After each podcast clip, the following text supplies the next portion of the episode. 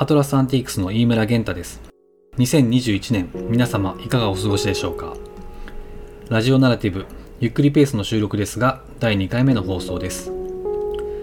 ナラティブという番組名は、その名の通り、物語るということをテーマにしています。毎回、様々なものを扱う方を語り手としてお招きし、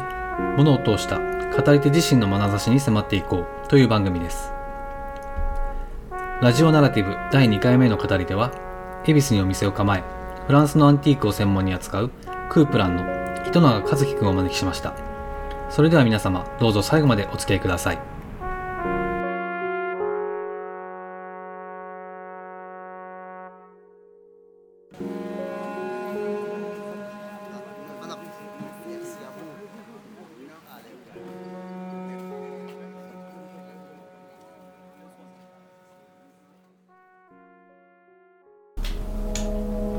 こんにちは。クープランの糸永と申します。18世紀から19世紀のフランス文化圏のアンティークを主にヨーロッパの古いものを紹介するクープランという店を運営しています。東京の恵比寿に実店舗を持ってだいたい約5年ぐらいになります。糸永くん、今日はありがとうございます。こちらこそです。今日はこのクープラのお店の方に来て、ラジオナラティブ収録させてもらってます。やわざわざありがとうございますっぱ綺麗だよね、光がすごい。ねなんか、場所もやっぱ恵比寿じゃじゃない？なんか恵比寿の中では比較的こうなんていうんですかね都市開発がされていないところで、あの向かいで今工事してるんですけれども防衛省の施設があって、景観もすごく良くて3階なのでそうだよね。なんか光は綺麗ですねあんまりこうね開けてる感じがするからなんかすごいゆったりした感じになるね。お店もね、恵比寿っていう響きだけ聞くと都会なんですけれども街の外れでこじんまりとしんみりと運営してます、ねいいいいお店ですよ本当に。えーありがとうございます。まずこのクープランっていうお店の名前があるじゃない？はい。このなんか由来をまず聞いてみたいなと思ってるんだけど、はい、クープランっていうのは古いフランス人の名前なんですよねラストネームの一つですね。もともと命名をする時意味や思いっていうのを込めていても最終的にはなんか命名の由来みたいなのが薄まって店自体がその名で自立というか自存するようにっていうふうに言葉自体には意味を持たない人の名前が付けたいなっていうふうに思ってたんですよね。でこのクープランっていうこの人の名前っていうのはこうなんか特定な意味合いっていうのはなんか一方であったりするの？あの一応2つのクープランから来ていますね。一つは17世紀から18世紀のフランス人の音楽家にフランスワ・クープランという人がいてもう一つはそのフランスワ・クープランっていう作曲家を含む18世紀のフランス音楽全体を称えて10世紀初期にあのモーリス・ラベルって作曲家が作曲した「クープランの墓」という曲から来ていますね。その作曲家のフランソワ・クープランのクープランとその音楽家モーリス・ラベルが作曲したクープランの墓はい。っていうそのクープラン、はい。そのクープランっていうものが選ばれた絞られた理由っていうのは何かあるの？まあ、単純に響きがいいですよね。響きが。まずまず一つに、まあ、っていうのはまあ半分冗談で半分本当なんですけれどもうん。もともとフランスっていう国に興味を持ったきっかけっていうのがあの音楽だったっていうところがうん、であフランスはクープランは、まあ、とても好きな作曲家だったっていうことがあってそれとラベルっていうのがあの僕が中学時代に初めてこう能動的にフランスっていう国を意識することのきっかけになった人なんですよね。でその中でこのクープランの墓っていうのはいわゆる新古典主義的な関心っていうのが発露された曲で、まあ、新しい古典なんで古典への回帰を試みた芸術運動ですよね。そこにおいてラベルっていわゆる古き良きみたいな単純な過去への解雇趣味ではなくて過去の時代の一つのありように敬意を表しながらあくまで現代とか未来を見据えた音楽を掲示していてそれが自分自身が古いものを扱う時のスタンスと共通しているなというふうには思ったんですよね。あのもちろん古きものの同時代性を感じたいっていうふうにも思っていてだからこそフランスはクープランとクープランの墓2つの意味を込めて命名しました。なるほどね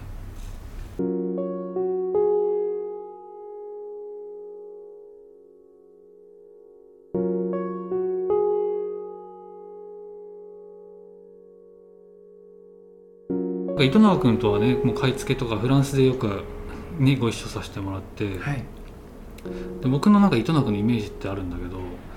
その買い付けって結構なんていうの過酷な仕事のもう含むね、ハードですよね。ハードじゃない？はい、でもなんかこうちゃんと革靴持ってきてシャツちゃんと着て なんか買い付けに来てんの？君っていうそういうなんか上品ないやいやもうそんなあのそんなことはなくてあのご存知の通りあの持ってきてるね。あれ洋服あれ種類がおかしくないっていう話はね。でもなんかちそういうふうに 防寒着がないみたいな。そうだね。そうおしゃれ着優先だから。そうでもなんかすごいねこうバカにしてます？軽やかに買い付けをねしてるイメージ。でいつもなんかあの一緒に回回る時があるんだけどなんかそんな仲間だよねだからフランスの買い付けに行く。いつもあの楽しく買い付けしてます。ねちょっと今はなかなか行くのは難しい時期ななんだけど、まあ、今回こうやってまたあの日本でも会う機会が増えたからね、はい。まあ、それもそれでいいかなと思って。不思議ですよね。フランスで年間5回ぐらいやると2ヶ月に1回ぐらい会ってるのに日本で全く会わないみたいな、そうなんだよね。普段はね。でしかもほらフランスにいる時はさあの夜一緒にご飯食べたりとか割と濃いね。ね1週間ぐらい。毎日1週間2週間一緒にいるのに。そう。日本に帰ってくると会わなくなるっていうね。まあだけどね今はなんかこういうふうに会ってねいろいろ話したりする機会もあって、まあこれも楽しいなというふうに思ってます。で今日ははい。まあ糸永君にいろいろ深い話根掘り葉掘り聞いていきたいんだけどはい。そのなんか一緒にフランス回ってていつも思うんだけど、はい。ものすごいやっぱ糸永君ってこ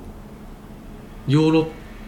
このヨーロッパっていうものにすごい魅了されてるというか、そうですね、うん。はい。なんか自分アトラスではほらあれじゃん。和物もあるじゃん、うんうんうん。でなんかあんまりそこの糸永君ほどそのヨーロッパ的な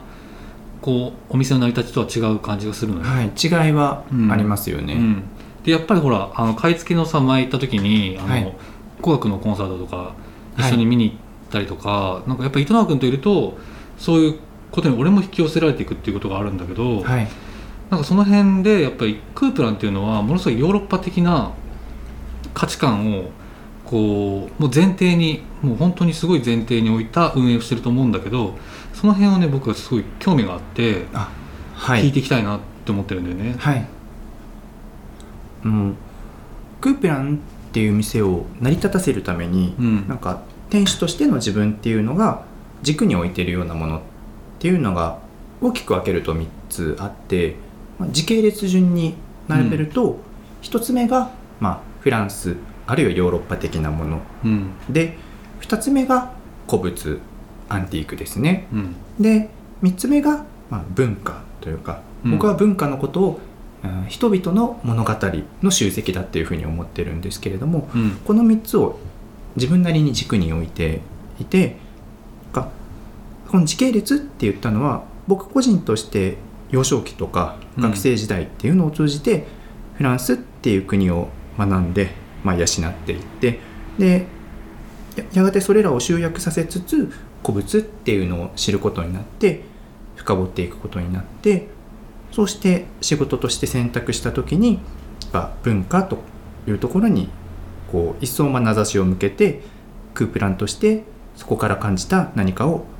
伝えようっていうふうにするに至ったっていう感じですね。なるほどね。でその3つの今話してくれたとフランス古物文化その3つの話をじゃあちょっと聞いていきたいんだけど、はい。まず最初にそのフランスそのはい。ヨーロッパ的なものの中でも、特にフランスっていうものに、はこうピンポイントにクープランがこうこだわっている。はい。そこを一つ聞聞いても聞かせてもらっていい？はい。あの時系列的には先に先にヨーロッパ的なものに惹かれてやがてその中からフランスに傾倒していくっていうことになるんですけれども、うん。あのすごい個人的な話が続いてしまうんですけれどもなんか自分の人生を振り返って分析すると何というか幼少期の幸せな記憶が影響しているのかなというふうに思っていてあの自分の人生で思い出せる限りの一番古い記憶みたいなのが3歳の時のスペインとイギリスへのヨーロッパ旅行なんですよね。うんうんで他にもたまの週末にこう家族と出かけた時に横浜あ僕横浜出身なんですけれどもあのうん横浜の元町とか高島屋でこういわゆるデパ地下で洋風惣菜を買って夕食をこう洋食器で飾って食べるみたいな、うんえっとうんことをよくしていてあの大体そういう時父はザワークラウトを買ってで自分はグリッシーニを買ってもらうのが定番だったんですよね。であとはそれこそ誕生日の食事は自分はパエリアっていうふうに決まっていてクリスマスシーズンになるとこうチョコレートがこう隠れたアドベントカレンダーっていうのをこう毎朝開けることとかシュトーレンを食べるみたいなことが楽しみだったりとかなんかそれら全てっていうのが自分の中にいまだにこう幸せの幸せな記憶っていうふうにして残っていてなんか普段はごく普通の日本式の暮らしをしていたんですよね。でなんかまあ同時になんか幼少期とか学生時代の日常生活ってあくまで個人的な感覚値なんですけれども苦労の記憶もやっぱり多かったりするのでおそらくその対比なのかなっていうふうには思うんですけど特別なタイミングで定期的に訪れるヨーロッパ的な祭りみたいなものが自分の心の中に幸せしかない記録記憶として深き深くこう刻まり込まれ刻み込まれたのかなっていうふうに思いますね。なんかヨーロッパ的であることと幸せっていうのが、まあ、自分の中でいつしか分かしが分かちがたく結びつくようになっていてでそういう中でこう青年期以降にこうフランスに傾倒していってそれをもう少しだけこう深めて洗練させていってやがてクープランにつながっていくのかなっていうふうに思っていますね。なるほどね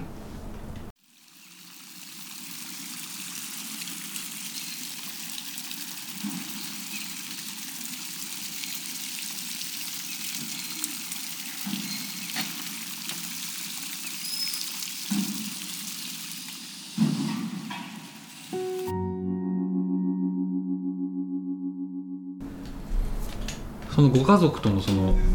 ヨーロッパのはい、えー、と文化のその家庭の中でこう感じてはい、ヨーロッパ的なものにすごくこうをもう完全に本質的に身にまとっていくことになるわけじゃない？はい、でなんかすごいあのこれを聞いて感じたことはあのヘルマン・ヘッセのはい、「あのデミアン」っていう小説すごい好きなんだけど自分、はい、その主人公のシンクレール少年っていうのがいて、はい、で彼はすごいその家の世界と外の世界っていうのがすごい隔たりがあって、うんものすごくその幸せな感情っていうのが家族との時間っていうのにすごくこう感じててうん、はい、なんかその少年と糸野君がかぶるんだよね自分の中で。なんかあーでもうん。うん、僕は読んだことはないんですけれども、うん。すごくあの今の話のエピソードだけで聞いても近しいところを感じるなというふうには思いますね。で、はい。なんかさこのさっき話してくれたけど学生時代の日常生活には苦労の記憶も多いって書いてあって、はい。でそのやっぱシンクレール少年もあのその家族のその記憶っていうのがすごい幸せで、はい。がゆえに日常生活にこういろいろ苦労していくのね。はい。それもまたなんか糸永君と被るというか、まあ、そのどんな黒かは僕は知らないけど、うんうん。なんかその小説とすごくかぶっててなんかより一層親しみが湧くっていうか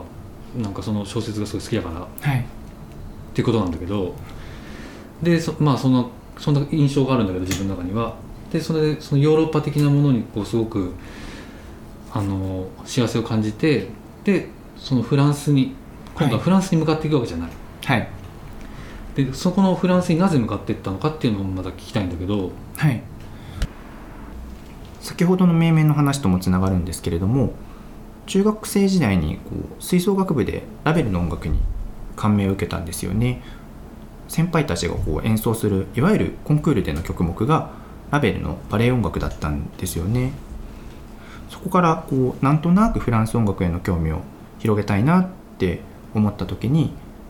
母がピアノを弾く人だったんですけれどもその母がいつも家で BGM のようにこう奏でていた曲がドビュッシーの「月の光」だったっていうことを知って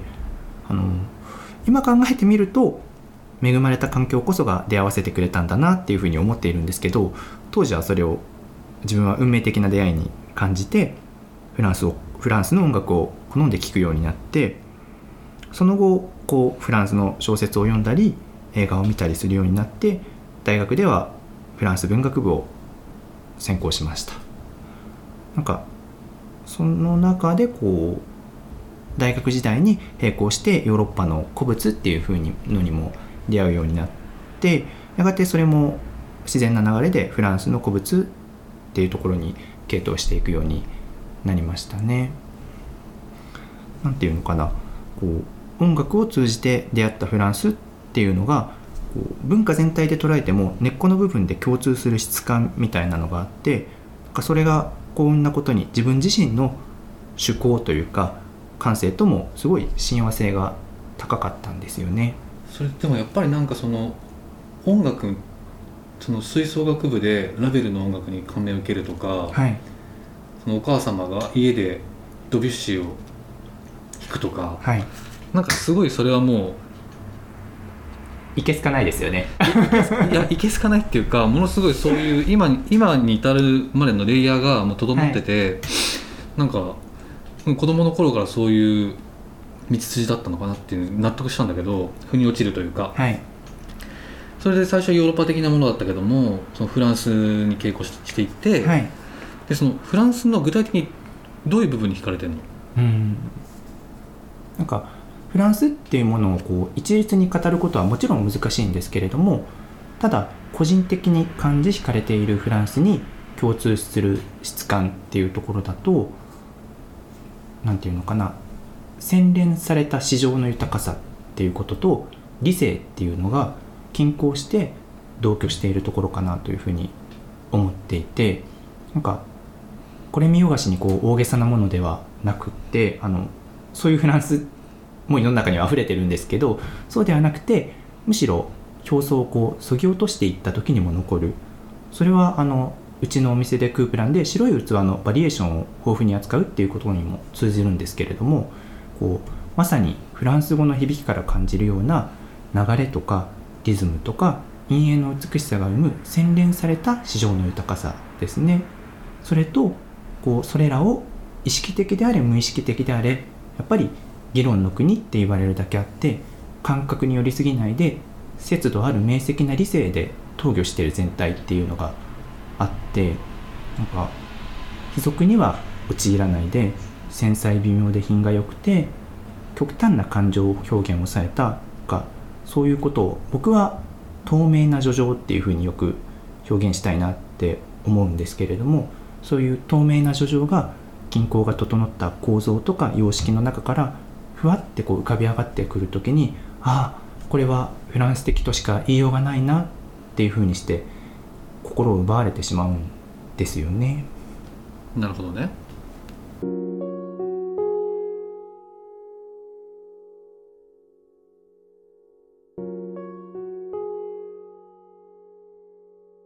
そのフランスに惹かれるっていう部分で、はい、市場の豊かさとか、はい、まあ、そういう美しいあの感性的なものってあると思うんだけど、はい、でそれがやっぱ物にも反映されてるわけじゃない。ことに古物。そうですよね。うん。はい、でその古物の話に軸軸の2つ目のはい。古物についてちょっと話聞きたいんだけど、はい。自分自身の古物っていうのはまあなんだかよくわかんないけどただひひたすら心惹かれるものっていうのがまあ、うん。一番ベースにはやっぱりうん。ありますよね。まあそれが一番多分あるあることだよね。はい、うん。でもなんかその中でもやっぱりこう古い時代のあらゆるものそれは古物であっても文学であっても音楽であってもそうだと思うんですけど、うん。には一つの時代が語っていた夢とか思いっていうのがきっと内包されていてで特にクープランとして扱う古物っていうのは実体があるからこそタイムカプセルみたいな甘酸っぱさを感じるんですよね。うんその目の前に物があるからね、はいそうなんです。でこうさらに言うとなんか少しスピスピリチュアルな感じになっちゃうかもしれないんですけれども目に見えるものとしてこう現れ出てはいないけれどもこう世界を構成している不可視なものの一辺みたいなものがそれはつまりかつての作り手とか持ち主の思いだったり得てきた時間っていうのが醸成した何かですよね。この何かっていうのが古物には宿っているっていうふうにもやっぱり信じていますね。がこうでもそんな風にこう古物の何かを感じている人って多分僕だけでもなく僕だけでなくて一定数いる気がしていてうんうんなんかあるいはそれはもっと個人的なものであの自分自身の心にこう無意識的に内在している記憶とか思い出っていうのを古物がこう郷愁感なんかノスタルジーみたいな形で呼び起こしているのかもしれないとも思うんですけれどもうん。まあでもそれでもいいじゃんっていうふうにはそこは素直に思っていて、うんうん。か古物に惹かれる理屈のなんか本当のところはやっぱりよく分かんないんですよね。うんうん。でもなんかですだけれど本質っていうのはやっぱり一緒でなんか自分自身にとっての古物に触れるっていうことは人と時間を感じ愛おしむっていうやっぱりことでなんか古物に触れてるとか心からこうあったかくなったり懐かしくなったりするんですよね。うん、なんかそれを自分なりの形で伝えていきたいなっていうふうに立ち上げたのがクープランっていうところになりますね。なるほどねその文学とか音楽とかいろんな選択肢がある中で、やっぱり古物を選ぶっていうのははい、なやっぱり本質的に何かわからない、はい、そこの魅力っていうのは一つあると思うよねやっぱり。なんか実体があるっていうところのなんていうんですかね可能性というか,、うんうん。なんかそういうところにやっぱりかけてるんだろうなっていうふうには思いますね。なるほどね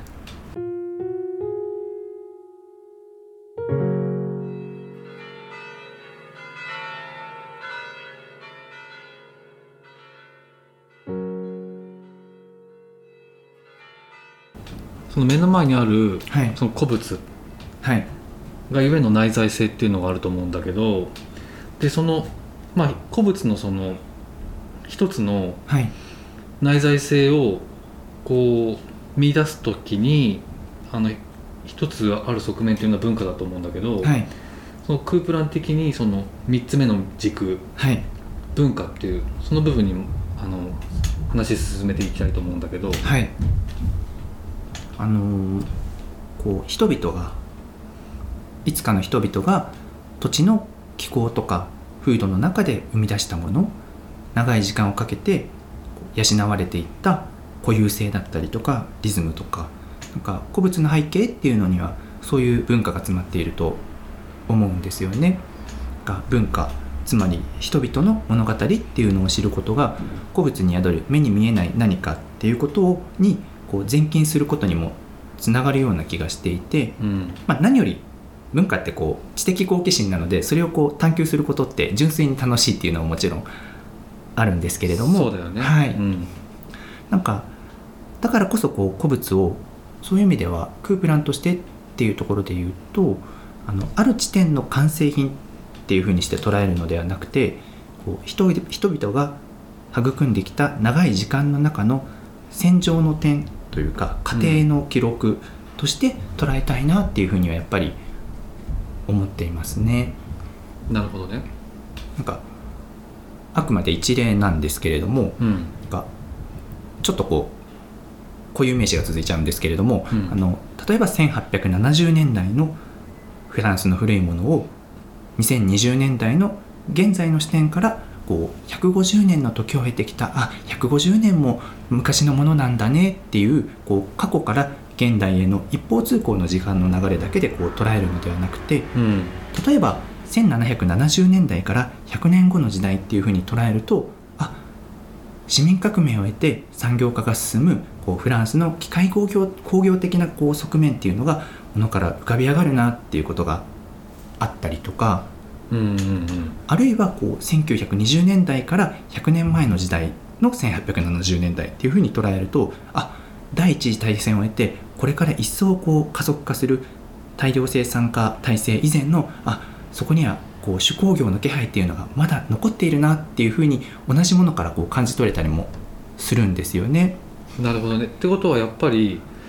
えー、と1920年代から見た古物その時の古物っていうことの目線もあるってことだよね。そうですそうです。うんであるいはこうこのその古物っていうのはこの時代ってこうフランスとドイツ、まあ、プロイセンですねがうん。不仏戦争のこう最中にあったわけなのでこうその古物っていうのが国境線が争われていたアルザスとかロレーヌ地方で作られたものなのか、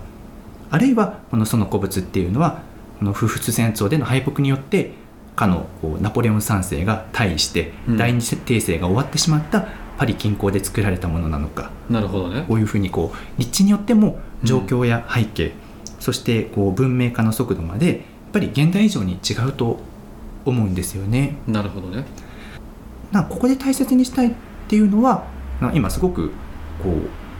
知識偏重なこうエピソードになってしまったんですけど歴史歴史的な知識そのものっていうことではなくてこう古き良きっていう言葉でやすやすと語ることはできない現代の自分たちとは違う形で世界の景色を見ていた過去の人たちにこう創造的に共感するっていうことかなというふうにやっぱり思っていますね。なんかさらに言うとこうこれすごいきっと源太さんにも共感してもらえると思うんですけどうんあのある時はこう本当に前述前述したようなこう文化的な文脈みたいなのが全く消えてうん当時の作り手とか使い手の個人的な物語に帰結することって結構あったりしてそしてこうなんかそういう古物にこそむしろ心惹かれたりもするじゃないですか。そうだね そのタイムラインからそれてるはいそうなんです。部分っていうのも古物にはあるよね、はい、なんかそういう瞬間こそこう逆に心躍ったりとかもしていて、でもなんかやっぱりその個人性をこう微細に感じ取るためにもなんか人々の物語文化全体っていうのを知ることも大切だと思っていて、そうだね。それ知らないと知りえないっはい。ていうこともあるよね。あのこう無限のバリエーションっていうのがあるからこそこう文化というか人々が時間をかけて紡いできた物語への探求心っていうのもやっぱり尽きることがないなっていうふうにうん。思いますね。すごいわかはい。る、うん。なんか古物ってなんか作られてからうん。50年とか100年後の未来っていうのをなんか自分たちが知っているっていうのは現行品とは異なる古物の特質だと思うんですよね。だからこそ時間軸上の視座っていうのを自由に行き来しながらかつて生きた人生きていた人々が時間をかけて時間をかけて紡いできたなんていうんだかな物語を立体的に明瞭に浮かび上がってくるこう文化のレベルでより深く細やかに感じようと試みるっていうことが自分なりの古物への向きか向き合い方かなというふうには思っていますね。なるほどね。それすごいクープラン的というかクープランにしかこうないものの見方のような気がしててうん。その古物を現代からはい。えっとそのものが生まれた時時点に遡ってみるっていう見方が一般的だから、はいそこの視点をこう自由に、えっと、抽出してその時代性の中で古物をまた見見つめるっていうのはすごい糸永君的ななんか新しい見方というかすごい聞いててなるほどねってすごい思って面白いなと思ったよ。なんかそうやってものを見てると僕自身は多分もの自体を見たいっていうことももちろんあるんですけどうん。同時に何ていうか人とか自然のこう本質的ななんか豊かさだったりとかおかしさだったりとか、救いにつながる何かっていうのがきっとあるんだと思っていて、なんかそこを捉えるために知ることっていうのは大切にしたいなってやっぱりうん。思っていたりとかしていてでその中でこうやっぱりまあここは役割意識っていう部分になるのかもしれないんですけどこう古物のまとう温かさとかうん懐かしさ、さっき言ったその古物の何よりの魅力っていう部分をこうそこの本質的なこう何かっていうのをこう優しい感覚に乗せてこう紹介できたらいいなっていうふうにはやっぱりクープランとしては思っていますね。なるほどね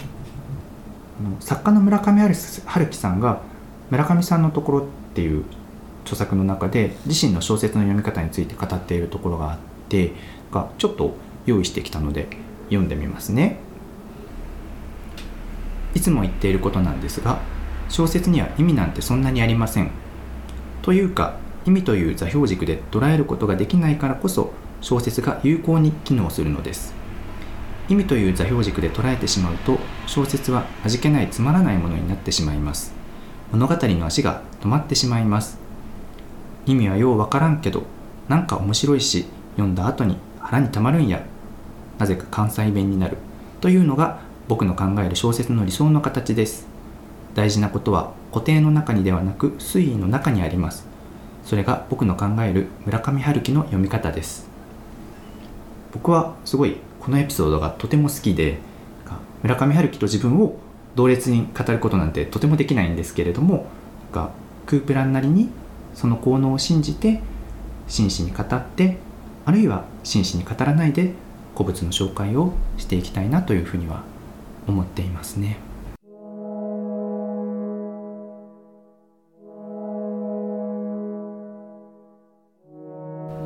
というわけで、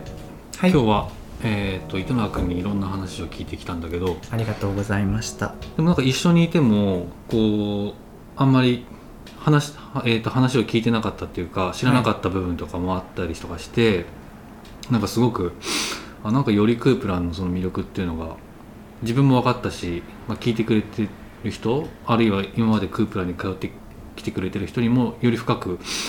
伝わったんじゃないかなと思ってますはい。だといいなと、そうだねはい、思います。はい。でも伊藤君的にこうどうだったラジオ収録って今日は？とてもやっぱり緊張しました。あそうね、はい なかなか、ねなんか自分のことを自分で語るっていうことってなかなかしなくて、なんか僕らの仕事の差がであるのかもしれないんですけれども、うん。なんか物に託したりとか、うん。物に乗